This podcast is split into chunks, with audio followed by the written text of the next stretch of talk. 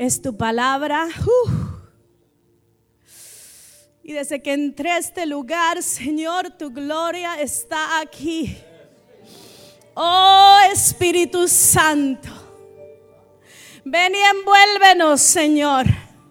Espíritu de Dios, ven y envuelve todo lo que somos, todo nuestro ser, espíritu, alma y cuerpo.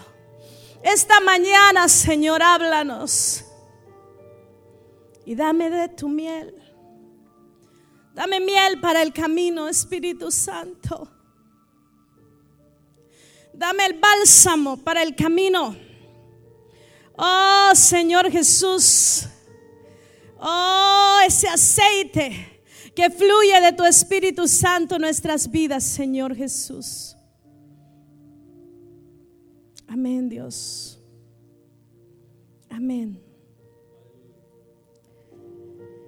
Quise abrir con este verso que Dios hablaba en mi corazón y quizás digas, bueno, eh, ¿a qué tiene referencia con respecto a, a la iglesia?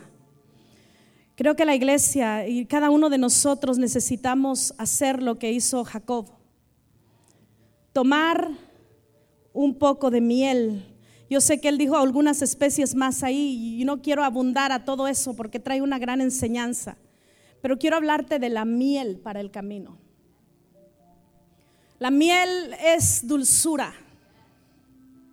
La miel es esperanza. La miel es gozo.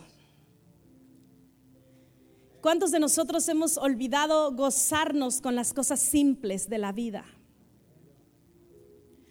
¿Cuántos de nosotros recordamos nuestros inicios? Hace unos meses atrás el Señor hablaba a mi corazón y me decía, Marta, quiero que recuerdes tus inicios, no te olvides de tus inicios porque fue la fuente y la fundación de lo que yo he llamado a hacer en tu vida.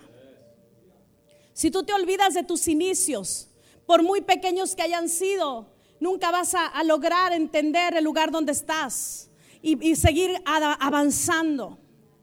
Mucha gente se amarga en el camino.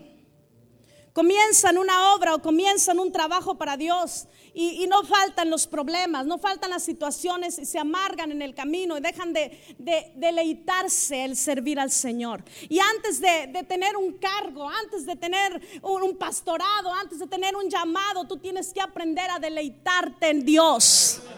Porque si tú no te aprendes a deleitar hoy en Dios, Dios no va a deleitarse contigo cuando tú estés sirviendo. Oh, porque tú eres como la miel también para Dios. Tú endulzas su paladar cuando vienes a su presencia y le adoras. Cuando levantas tu voz, cuando te olvidas de, a veces, muchas veces, si no es malo, nosotros lo hacemos en la iglesia. Tenemos que llevar todo un programa todo el tiempo, porque si no el tiempo se nos va. Pero ¿cuántas veces hemos dejado de lado eso y simplemente nos venimos y adoramos a Dios un momento y nos disfrutamos su presencia?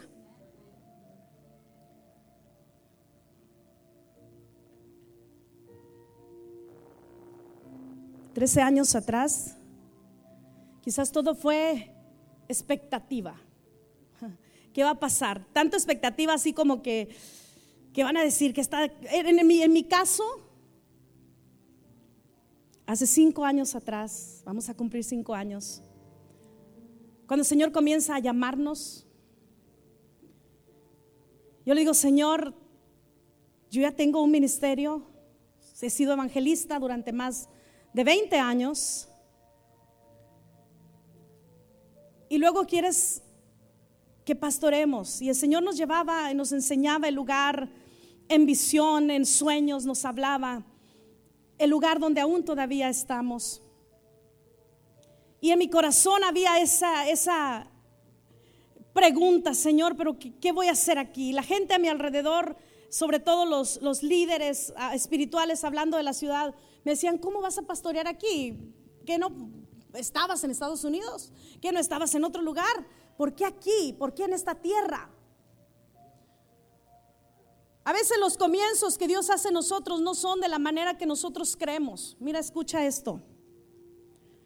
El libro de Marcos capítulo 6, si quieres buscarlo está bien, si no, solo sígueme. 6 del 1 al 5 dice, Jesús se fue de allí a su propia tierra Y sus discípulos fueron con él. Cuando llegó el sábado, comenzó a enseñar en la sinagoga y muchos oyeron a Jesús y se preguntaron admirados, ¿dónde aprendió este tantas cosas? ¿De dónde ha sacado esa sabiduría y los milagros que hace?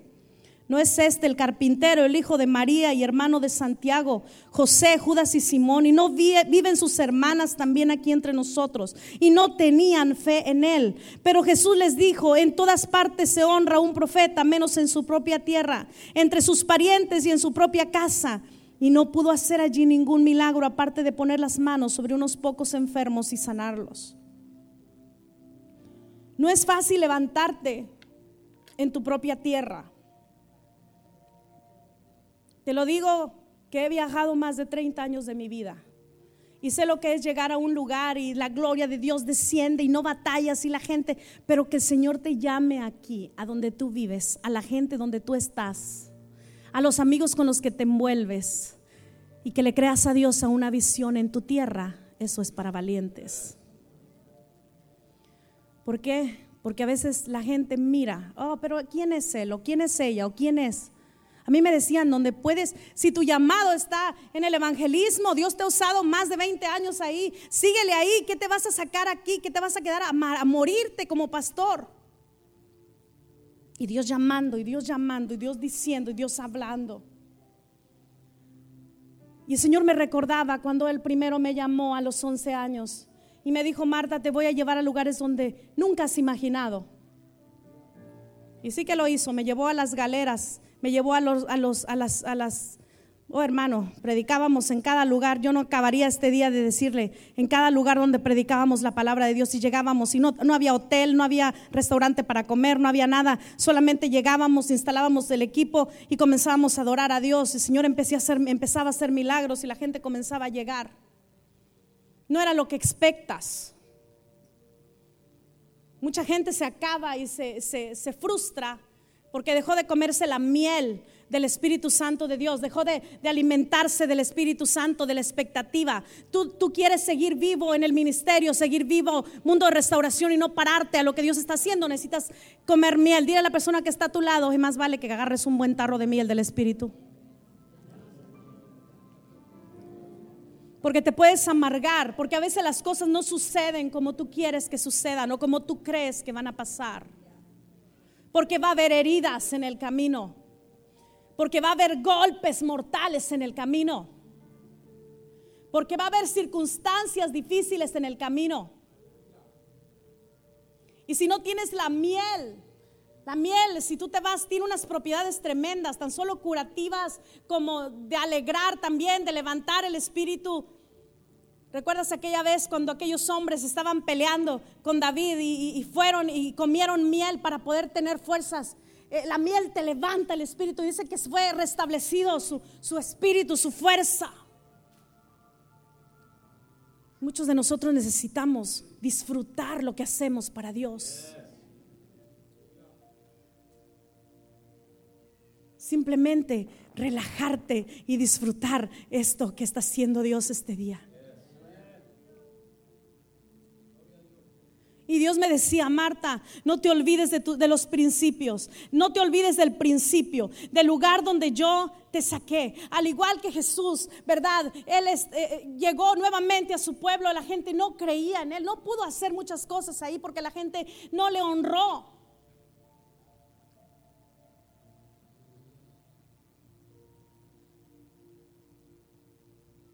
Cuán importante es nosotros aprender a honrarnos unos a los otros y honrar a nuestro pastor.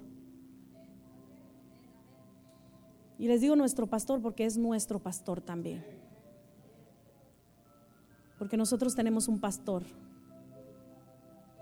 Y somos de las pocas iglesias en nuestra ciudad que tienen un pastor. De los pocos pastores que tienen un pastor. Y nosotros le decimos, a la gente y a quienes llegan, nosotros tenemos un pastor, a quien damos cuentas y con quien lloramos en su hombro también muchas veces, aunque sea por teléfono, ¿verdad, pastor? Pero ahí está para oírnos, para levantar nuestro corazón. Cuando no hay honra, al siervo, cuando no hay honra al ministerio, cuando no hay honra a la iglesia, duramente se va a caminar y duramente se va a avanzar. Y el enemigo es lo primero que ataca. Lo primero que el enemigo quiere que tú veas es lo que no se puede hacer, lo que no se debe hacer, lo que por qué hay que hacer. Tú quieres ver la gloria de Dios, honra al siervo de Dios en este lugar, honra al liderazgo de este lugar. Honra a las personas que tienes cerca, a los que trabajas con ellos, honralos. Esta es una iglesia, no es porque sea mi iglesia, porque es mi iglesia, de las pocas que, honran a la gente, que les dicen, usted trabaja, usted hace esto, usted hace lo otro, gracias por hacerlo. Hay lugares donde le, ordenan hacer las cosas, usted tiene que hacer las cosas así, porque usted tiene que servir a Dios. Y ahí está el pobre Ujiera así todo amargado en la puerta. Pues pásele. Pero aquí les dan miel, hermano. Aquí se los dan con amor. Y la misma imagen de ustedes, yo lo veía ahorita con nosotros. Claro, no es la misma cantidad que ustedes son, nosotros somos menos. Pero así, la misma manera de servir, la misma manera de recibir la gente. Nosotros tenemos gente en la iglesia que llegó por cómo lo saludaron afuera. Porque hay miel.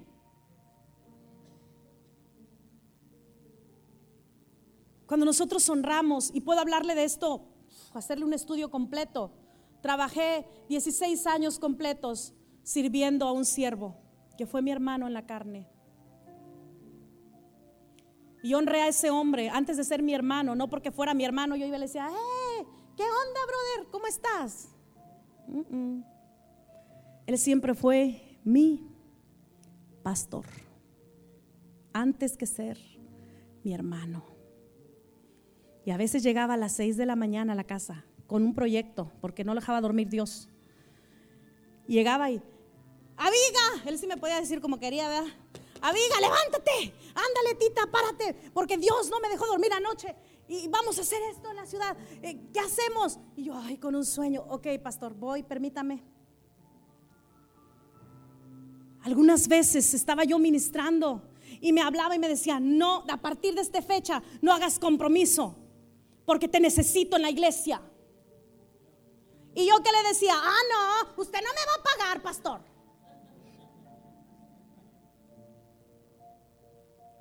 Sí, pastor.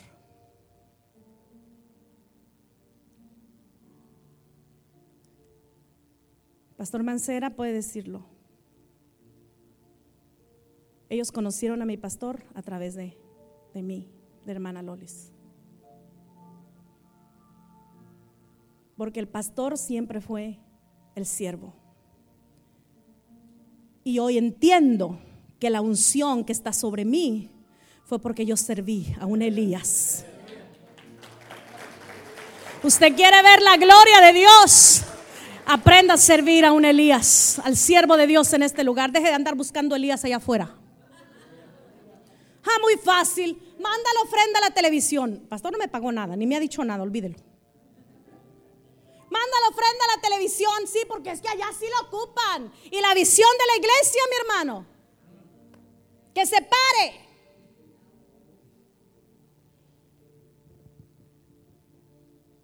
Ouch. Yo le dije, Señor, ayúdame. Dales miel, dame miel esta mañana.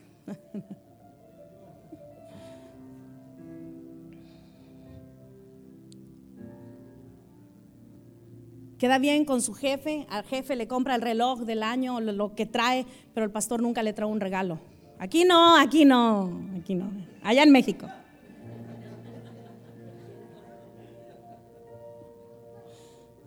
¿Él tiene? ¿Ya le pagan un sueldo? Honré. Honré. Quiere unción. Honré. Aprenda a bolear los zapatos del siervo. ¿Sabe que eso hacía Eliseo? Literalmente eso hacía Eliseo. Yo me puedo imaginar Eliseo levantándose tempranito de la mañana, el cafecito para prepararlo. Ay, sí, voy a prepararlo. Me imagino, no, ha visto esa película del Grinch y ha visto, ha visto el perrito, ¿verdad? Ese que es bien fiel ahí, ¿verdad? Al, Grinch, aunque es bien, no, sí, gruñón. Ahí estaba, ahí estaba Eliseo sirviéndole el café temprano para el siervo de Dios porque es para el siervo, no es para cualquier persona.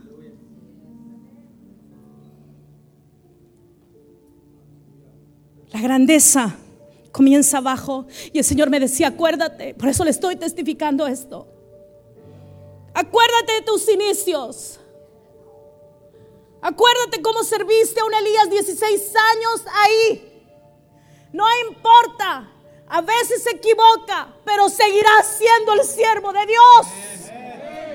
Y líbrame, decía eh, David, de levantar mi mano contra el siervo. Líbreme el Señor de herir su corazón. Líbreme el Señor de hacer algo en contra del siervo. Líbreme el Señor de hablar mal de su familia. Líbreme el Señor de hacer algo.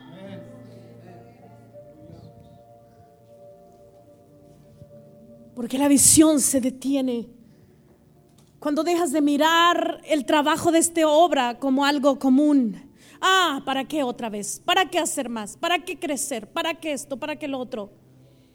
Y hoy sé lo que un siervo siente cuando quieres jalar la iglesia y a veces la iglesia está ahí atorada. ¿Para qué, pastora? ¿Para qué más trabajo? ¿Para qué esto? ¿Para qué más oración? ¿Para qué más? Toma miel para el camino. Toma miel para el camino, la vas a necesitar todavía. Largo camino te resta, le dijo el Señor a Elías.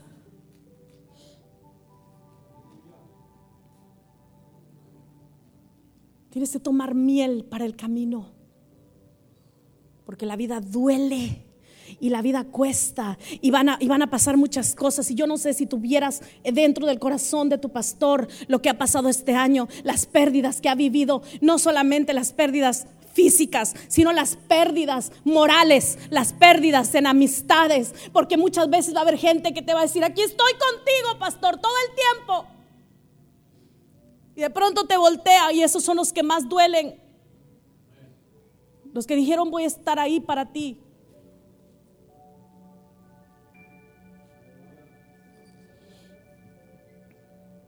Tome miel, pastor, para el camino.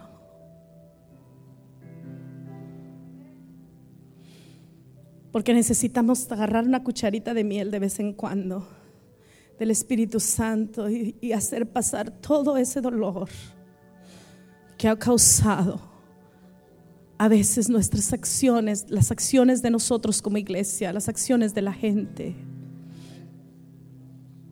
que lastiman el corazón del siervo.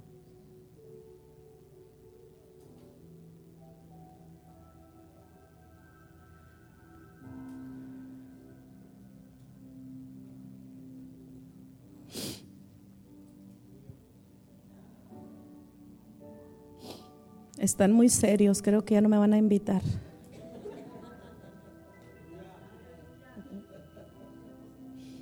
Regáleme una sonrisa.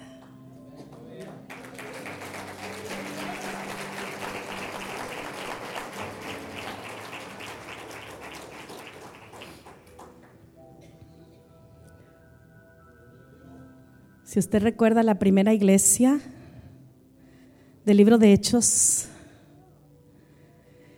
capítulo 2, cuando ellos fueron llenos del Espíritu Santo. Dice que ellos compartían en las casas y tenían comunión unos con los otros.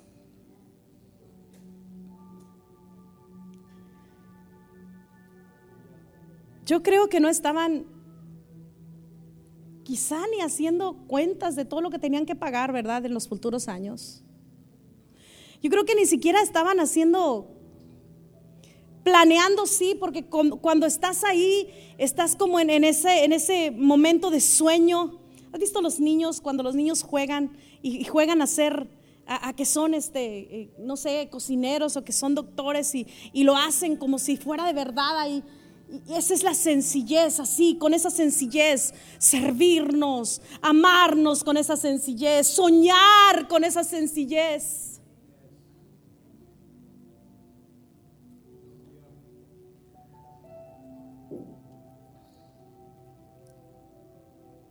Cuando Dios mira tu corazón, en lo sencillo, ten por seguro que se va a manifestar aún más de lo que tú has imaginado.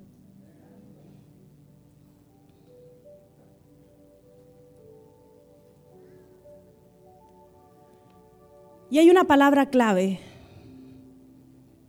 si tan solo puedes creer. Porque al que cree, diga conmigo, todo. Diga a la persona que está a su lado, todo. Todo es posible.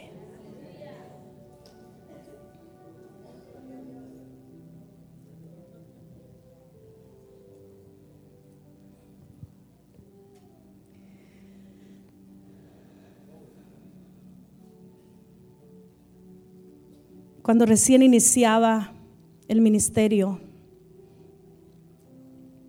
Comencé cantando, le decía hace un momento. Y mis primeros escenarios fueron debajo de las carpas. Por una razón, nuestra ciudad era pequeña y había un solo edificio construido como iglesia cristiana, la única iglesia cristiana. Y era muy pequeño, para llevar las campañas que se hacían cada tres meses en la iglesia. Así es de que ahí conocí las carpas. Debajo de esas carpas donde no había paredes, donde los músicos tocaban y, y cantábamos al Señor, ahí a mis 12, 13 años donde la gente danzaba y se levantaba la tierra con ganas, donde salíamos con las pestañas blancas y el cabello también.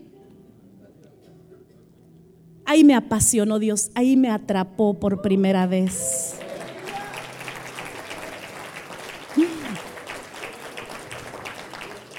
Mientras estaba sentada en una de esas sillas, a veces no eran ni sillas, eran solo unos bloques que ponían los hermanos y luego una madera arriba. Y ahí veía a los predicadores que venían, o veía al pastor predicando. Y a mis 12 años ahí, un poquito más alta que Estrella, Estrella tiene 7, a mis 12 años ahí, con mis ojos abiertos a todo lo que podía, Veía la carpa y veía la gente gozándose. Y veía cómo llegaban los enfermos y eran sanos. Y veía cómo, cómo llegaban la gente y aceptaba a Jesús. Y le dije a Dios en mi corazón, un día cuando yo sea grande, tú me vas a dar una de estas. Porque voy a predicar ahí para que la gente se salve.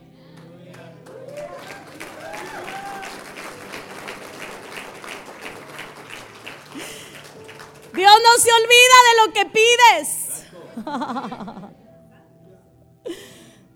y cuando es un corazón sencillo, el corazón de una niña, ¿cuántas veces necesitamos volver a ser como los niños?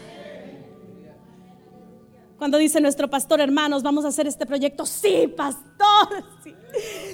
¿Qué hago? Dígame, usted sabe los niños, yo quiero participar y hasta brincan. Yo primero, yo primero.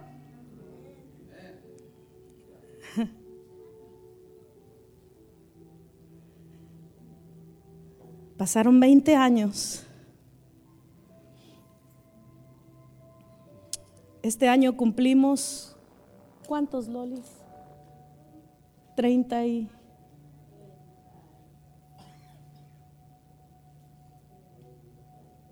Treinta y tres años en el ministerio. Treinta y tres años. No haga cuentas. Tengo 45, gracias a Dios. Bien vividos en el Señor. Bien trabajados en el Señor. Bien gastados en el Señor. Noches, días.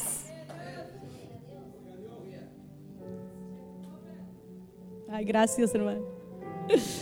Tomarnos una coca a la salida. Pero, ¿cuántos años pasaron?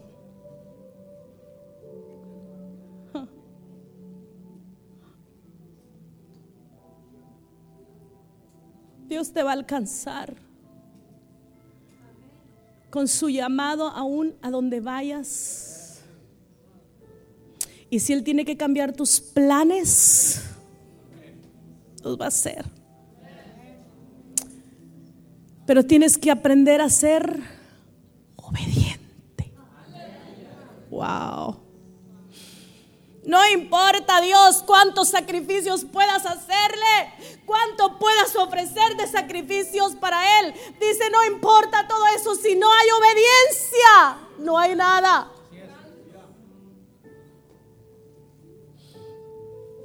La obediencia. La obediencia muchas veces va en contra de todo, a veces de tus sentimientos.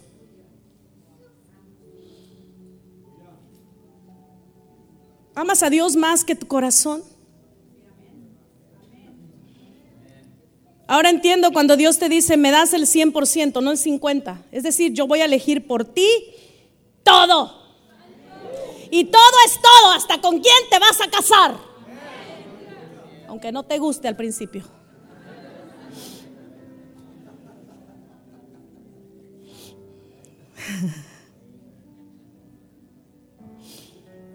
Cuando eres de Dios, es darle todito.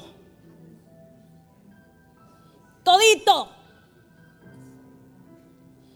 Yo lo hice a los 11 años. Todito, Señor. Dijo, ok, vas a ir a donde yo quiera, te vas a casar con quien yo quiera, en el tiempo que yo quiera, y vas todo, todo, vas a estar donde yo quiera.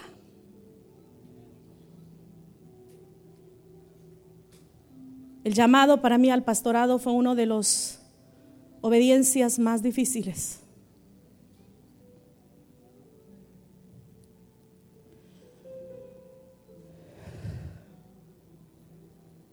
Hace unos meses atrás me decía un familiar mío, ¿qué estás haciendo ahí? Estamos en el centro del área donde se manejan todas las drogas. La carpa, bueno, ahorita voy a la carpa. El lugar donde estamos es el área donde los líderes de pandillas mueven toda la droga, es el área donde los innombrables manejan todo su centro, es el área donde nadie quiere entrar. Y le digo algo, conozco gente que me conocen y saben el llamado que hay de Dios en mi vida y me dicen, pastora, ¿dónde estás pastoreando para ir a tu iglesia? Y les digo, en la Bustamante, me dicen, ay, un día de estos voy a visitarla.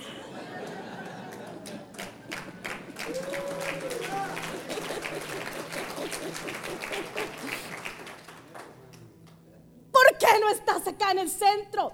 ¿Por qué no estás en el área donde podemos llegar nosotros que te conocemos? Yo le decía, Señor, ¿por qué ahí? ¿Por qué escogiste ese lugar donde hay que llegar y hay que estar bien orados? Porque no sabes cuando llega alguien. Hace unas semanas llegó alguien ahí le decía al pastor todo golpeado con una navaja que vengo a matarte.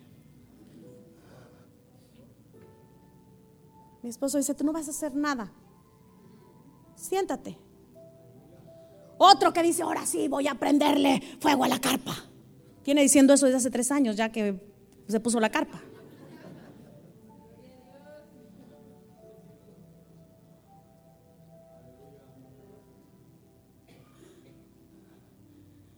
Yo le preguntaba a Dios, ¿por qué escogiste el agarrón, Señor? La bustamante. Imagínense cómo se llama el lugar peor, que es el agarrón.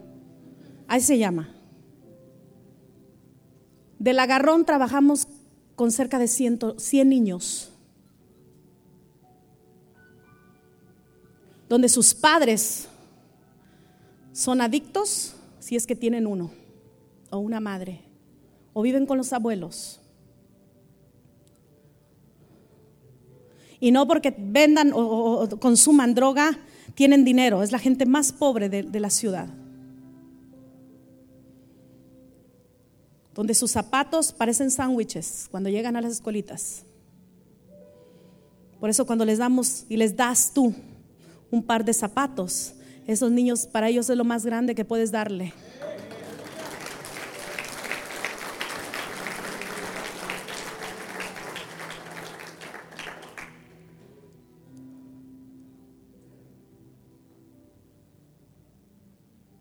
Yo le preguntaba a Dios, ¿por qué Señor nos escogiste a nosotros? ¿Por qué no me llevaste allá, a la Infonavit, allá donde están, al área de los maestros, allá, Señor? La gente del agarrón, que es la gente, la mayor gente de nuestra iglesia, trabajan haciendo obleas. Es un trabajo pesadísimo. Trabajan de 6 de la mañana a 7 o 6 de la tarde porque la mayoría de ellos no tuvieron un estudio ni la oportunidad de estudiar. Y es la gente que sirve con nosotros. Y es la gente que Dios nos ha enseñado a amar. Y es la gente a la cual yo me he quitado, vaciado mi closet y les he dado.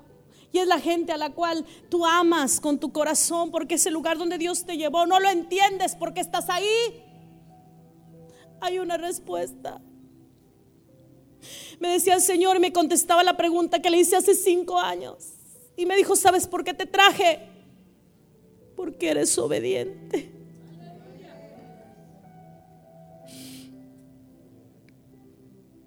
Porque hubieras sido a donde te mandara.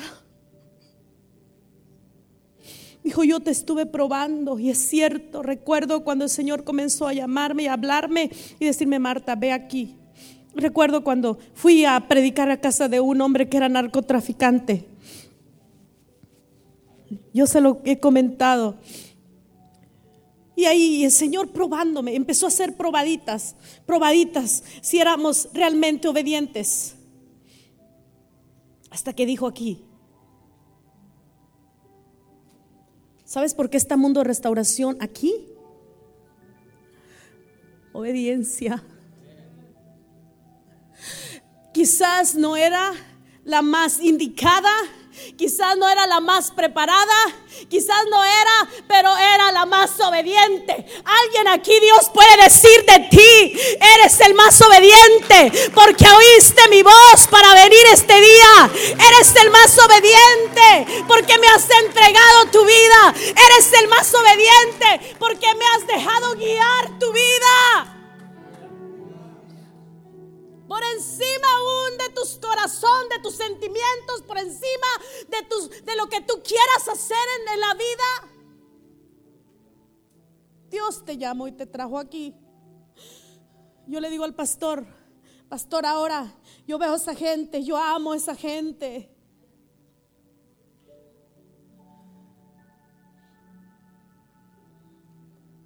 Porque esa gente le cree a Dios porque hemos visto la gloria de Dios ahí. A los dos años de estar en la iglesia, el Señor hace algo poderoso. Me habla el pastor Mancera. Mi pastor me dice, hermana Marta, ¿ustedes necesitan una carpa? sí, pastor. Pues se las vamos a llevar para allá. Tres años tiene esa carpa ahí parada. El diablo la ha derribado, la rompió y la volvimos a coser y la volvimos a poner.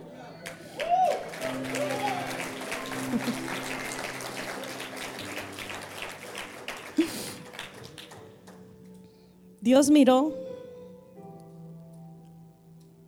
la petición de una niña de 12 años.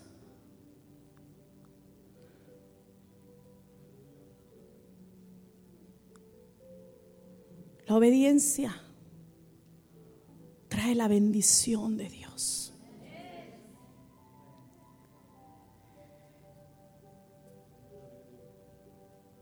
Un año y medio tardamos en la petición del terreno.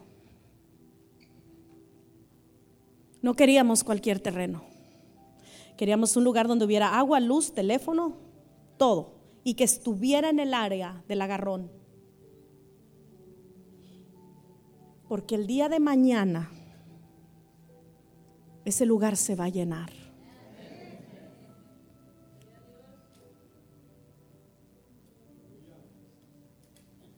Y es como el Señor diciendo, ¿qué más? ¿Qué más hay que hacer? Un año y medio y estaba mi esposo parado en las oficinas, dos, tres veces a la semana. Yo creo, yo pensé que lo iban a proponer para candidato esta vez. Ya lo conocen ahí. Ah, Pastor Fernando, Dios les bendiga. Ya hasta le dicen, Dios le bendiga. Ya ve que siempre, siempre saluda y, siervo, ¿cómo está? Siervito, ¿cómo está?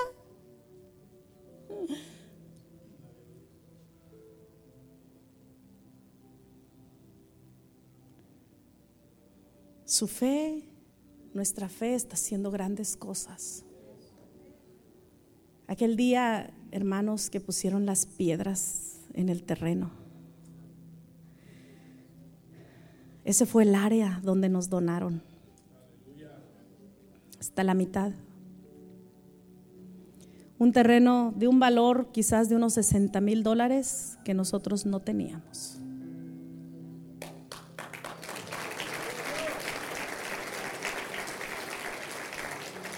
La obediencia trae bendición.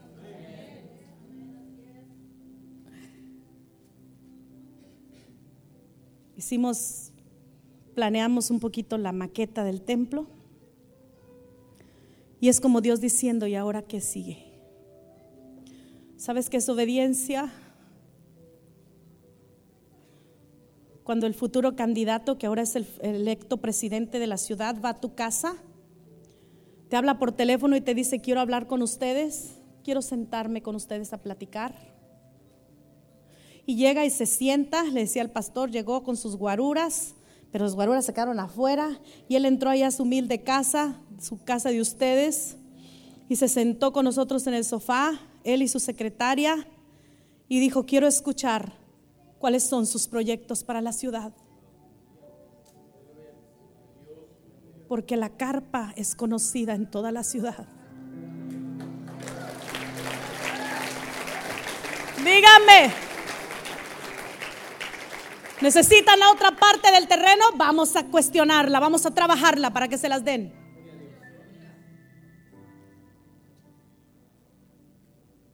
Dice, vengo por dos cosas. Una, saber lo que, cuáles son sus proyectos. Y la otra, quiero que pastores de la carpa oren por mí, pongan sus manos sobre mí. Un hombre que tú no puedes llegar nada más a verle así. Una semana antes de venirme estuvo en nuestra casa. Dios está llamando la atención de la gente. Cuando tú obedeces cuando tu corazón es sencillo. Y me decía el Señor, Marta, vuelve ahí, vuelve ahí al principio, vuelve ahí, acuérdate cuando abriste este lugar con dos bocinas, cuatro sillas de madera. Cuando llegamos a tocar las puertas con ustedes.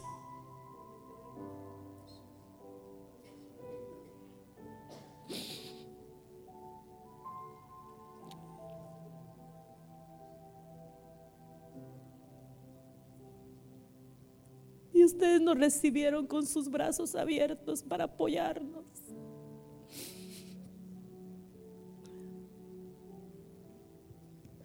Cuando yo veo cómo se levanta ahora la alabanza en la carpa y cómo la gente se paran en los carros, en las orillas o se bajan y se meten y llegan por familias a oír de Cristo.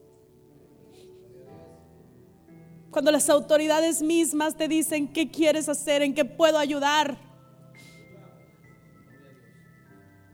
Estamos en buen camino.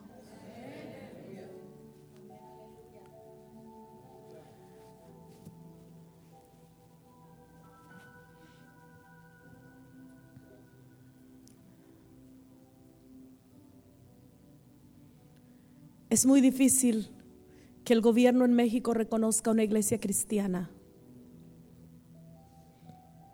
Y nosotros lo tenemos, el reconocimiento. No por grandes,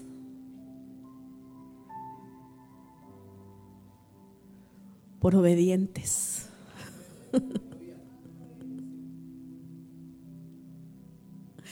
La obediencia te va a costar a veces dejar de lado tu propio deseo, tu propio corazón, tu propio yo.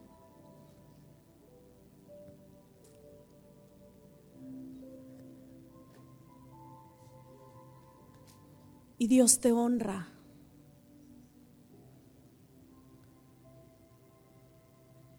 Algunas veces yo dije, Señor, el pastorear va a ser dejar todo, va a ser abrir mi casa, porque en México el pastorado es así. Tu, la casa del pastor es la casa de todos. Y tú no tienes horarios. Son las 2 de la mañana y hay que correr al hospital. Son las 3 de la mañana y hay que ir a separar a la pareja que están agarrados del chongo. Y ahí no hay espera.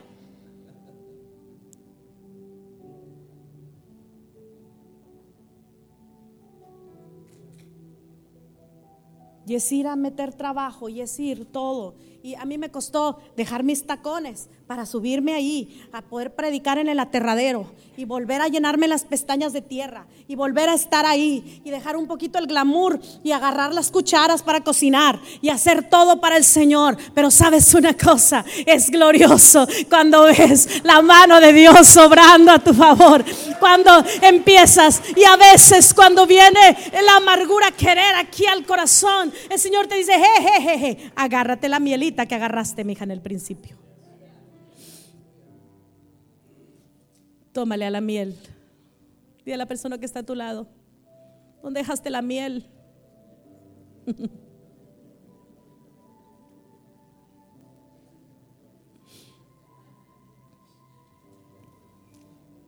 Toma la miel.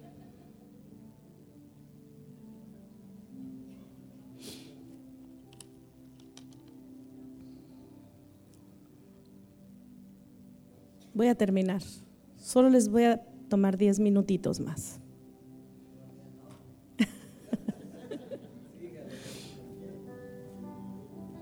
Hace más de 60 años, en las montañas del sur de San Luis Potosí, un pastor de ovejas, un hombre común, como cualquier otro, tuvo un encuentro con Dios. En un tiempo en el que no se predicaba la palabra de Dios en nuestro estado ni en nuestro lugar, donde solo se escuchaba en una estación de radio, pero los que tenían radio pues, eran contados. Y él vivía en las montañas. Un día su padre llegó de la ciudad con un libro, con una pasta negra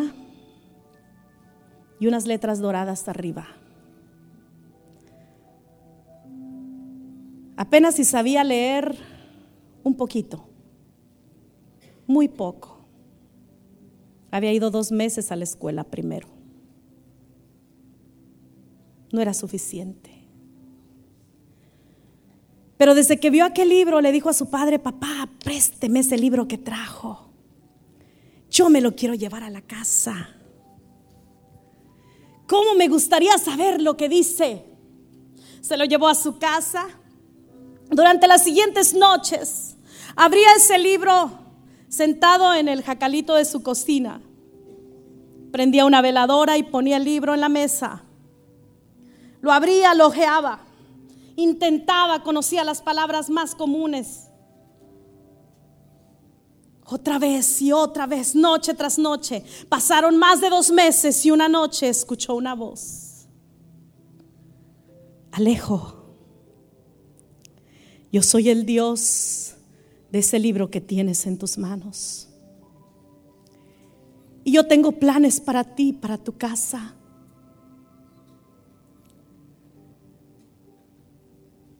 Yo te voy a enseñar a leerlo, porque quiero que lo compartas con los demás.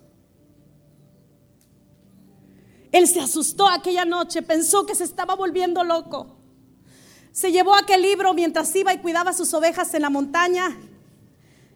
Pero comenzaron a suceder cosas extraordinarias.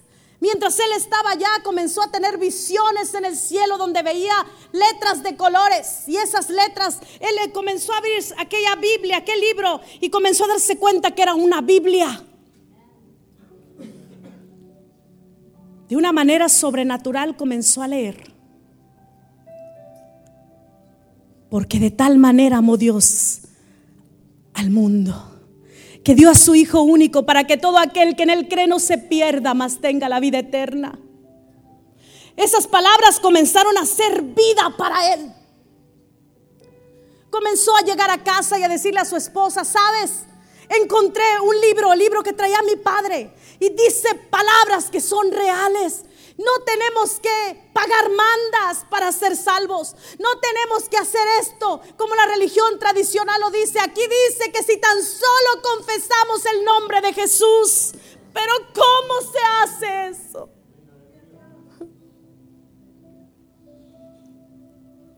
Llegaba noches enteras que no dormía leyéndolo.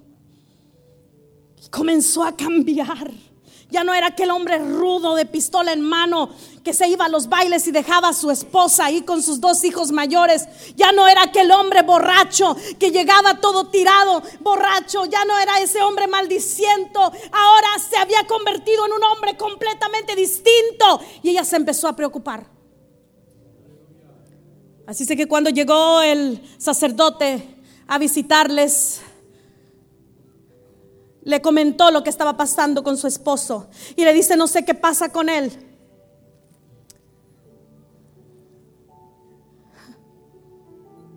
Tiene un libro que dice que es la Biblia y Dios le habla.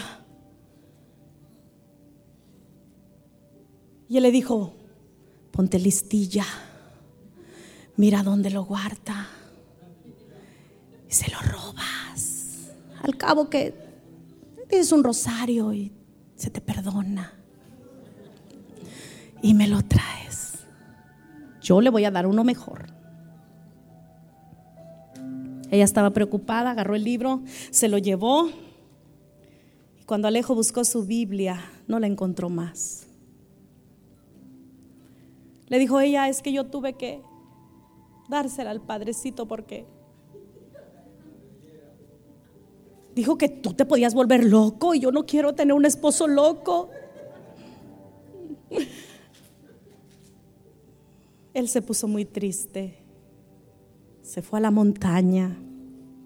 Algunas veces duraban semanas pastando su ganado en busca de agua, de agua y de pastos verdes. Dice aquel día cuando perdí la dirección que yo recibía de ese libro me sentí como si estuviera perdido. Había memorizado algunos versos y esos eran mi vida, la repetía una y otra vez. Un día, mientras estaba en la montaña, una avioneta pasó surcando el lugar, lanzando pequeños libros del libro de San Juan. Y él levantó dos cuando los abre, se da cuenta que era parte del libro negro. Y le dio tanto gozo y dijo, con estos hasta me voy a bañar, no me separo de ellos para nada. Voy a dormir con ellos, me voy a bañar con ellos, no los voy a soltar. Detrás de la avioneta venían los religiosos juntando en montones y quemando, diciéndole a la gente que no los leyeran, porque no les iban a entender.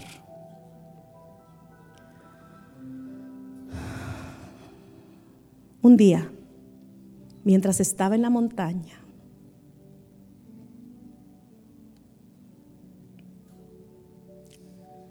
oyó una voz, esa voz que le hablaba y le dijo nuevamente, Alejo, regresa a casa.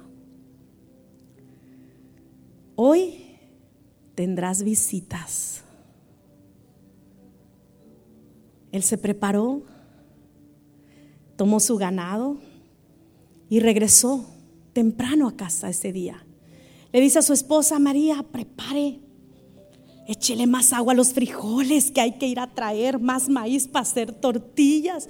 Y le dice, ¿qué pasa? Vamos a tener invitados. Pero ¿de dónde? A nosotros nadie nos visita. El gran Dios lo dijo. Él lo hará. Usted obedezca. Esposas, ¿oyeron? A obedezcamos, no cuestionemos. Dijo ella, bueno, pues empezó a hacer comida y todo. Él va con su mamá, le dice, mamá no nos quiere acompañar esta tarde, vamos a tener unas visitas. ¿Quién viene, hijo? No sé, pero alguien viene.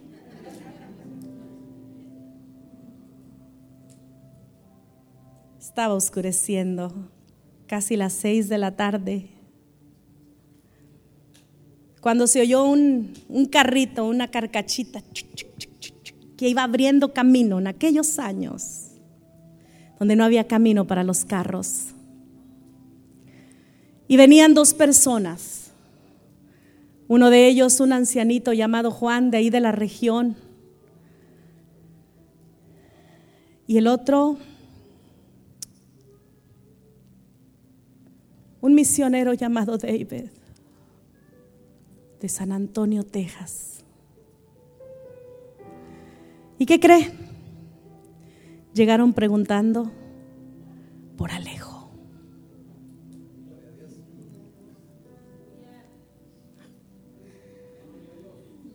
Los niños corrieron, se acercaron al carro, asustados la gente.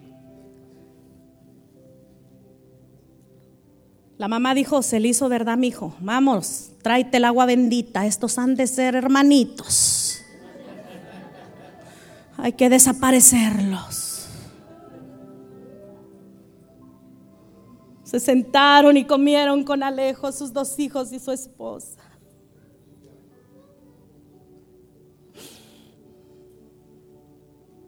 Aquel día,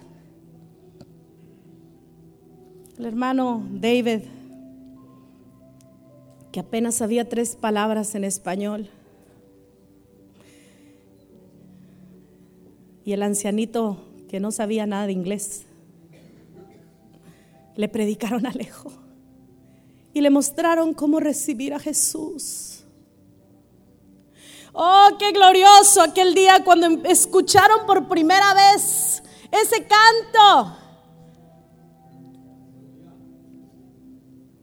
En la cruz, en la cruz, do primero vi la luz y las manchas de mi alma yo la ve.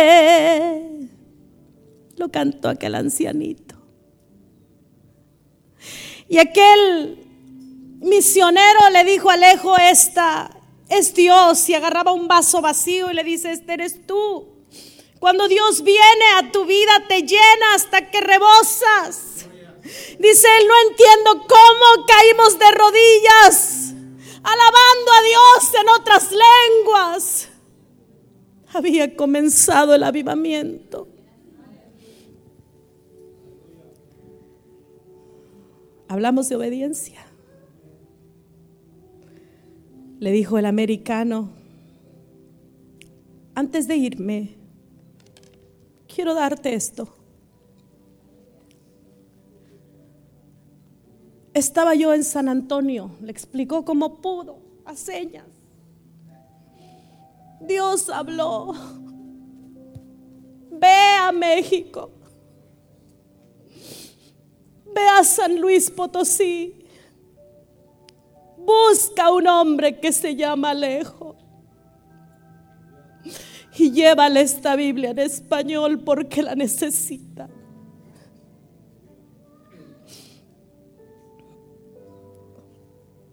Alejo dice, es el regalo más valioso que he recibido en mi vida. Se despidieron y se fueron y jamás volvieron a verse. Pero la palabra ya se había quedado sembrada. Y ahora Alejo y su esposa y sus hijos y su madre ya eran varios. Así es de que donde están dos o tres está que el Espíritu de Dios. Y las reunía y se reunían y leían, les leía la Biblia. No sabían cómo hacer un servicio, se habían aprendido solo una parte del coro del canto. Comenzó a predicar a la gente. Y la gente comenzó a decir, este hombre se está haciendo protestante. Oh, esos de los que hay muchos en Texas. Pero aquí no queremos a ningún protestante. Le hicieron una audiencia y lo llevaron a juicio. Mandaron traer las autoridades del Estado.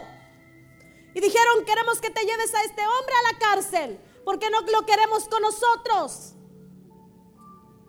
Obediencia cuesta.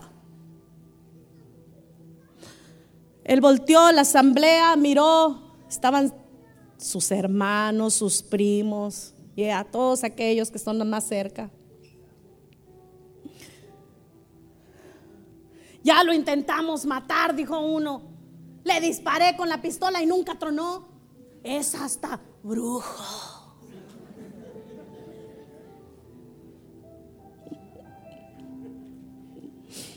Dice el juez, señor Alejo, ¿tiene defensa? No. Pues se puede defender solo, póngase de pie. ¿Qué tiene que usted para defenderse? Y Alejo abrió su Biblia y dijo, solo esto. ¿Qué de malo puede tener, señores? Predicar que podemos ser libres en Cristo. Porque de tal manera Dios amó este mundo, que dio a su Hijo unigénito para que todo aquel que en él cree no se pierda. Y aquella junta que se había convertido para sacarle del pueblo y para llevarle a la cárcel se convirtió en el lugar donde Dios había preparado para que les predicara. Así es de que algunos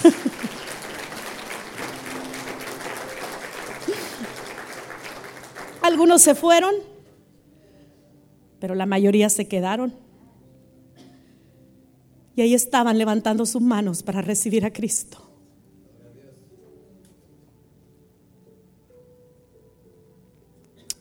El avivamiento comenzó por la obediencia de un hombre.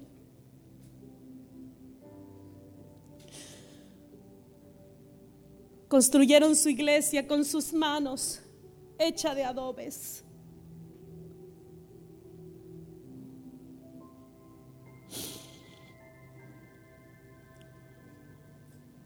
Ahí crecí.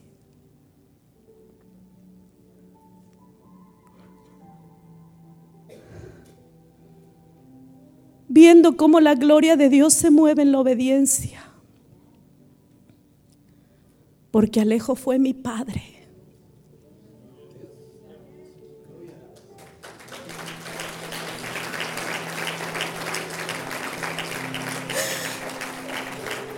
Un hombre que todavía, antes de morir, me miró a los ojos y me dijo, mira lo que Dios hizo con un hombre analfabeto, solo por obedecer. ¿Qué no hará con tu generación? No te detengas en el camino.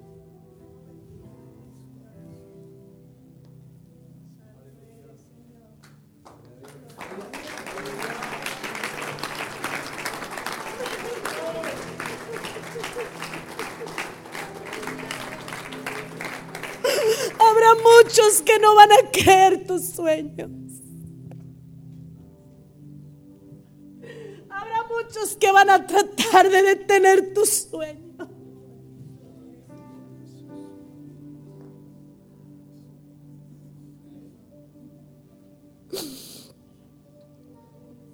De los hombres de ese hombre, mi padre, que obedeció a Dios, salimos pastores, evangelistas, predicadores, músicos, cantantes. Generación tras generación sigue fluyendo. Cuando yo veo a mi hija cantar aquí arriba, yo digo, ahí está fluyendo todavía la obediencia de un hombre. ¿Qué no va a hacer Dios con tu obediencia, iglesia, y con la mía? Lo que hizo con mi padre en un tiempo que eran perseguidos por predicar a Cristo.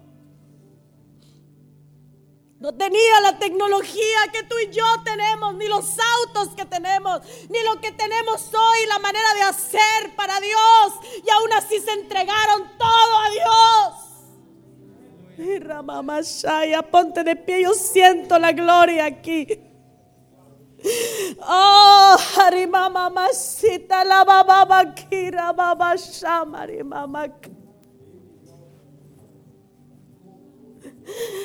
Oh, Harimama Shira, Mama Rababasi.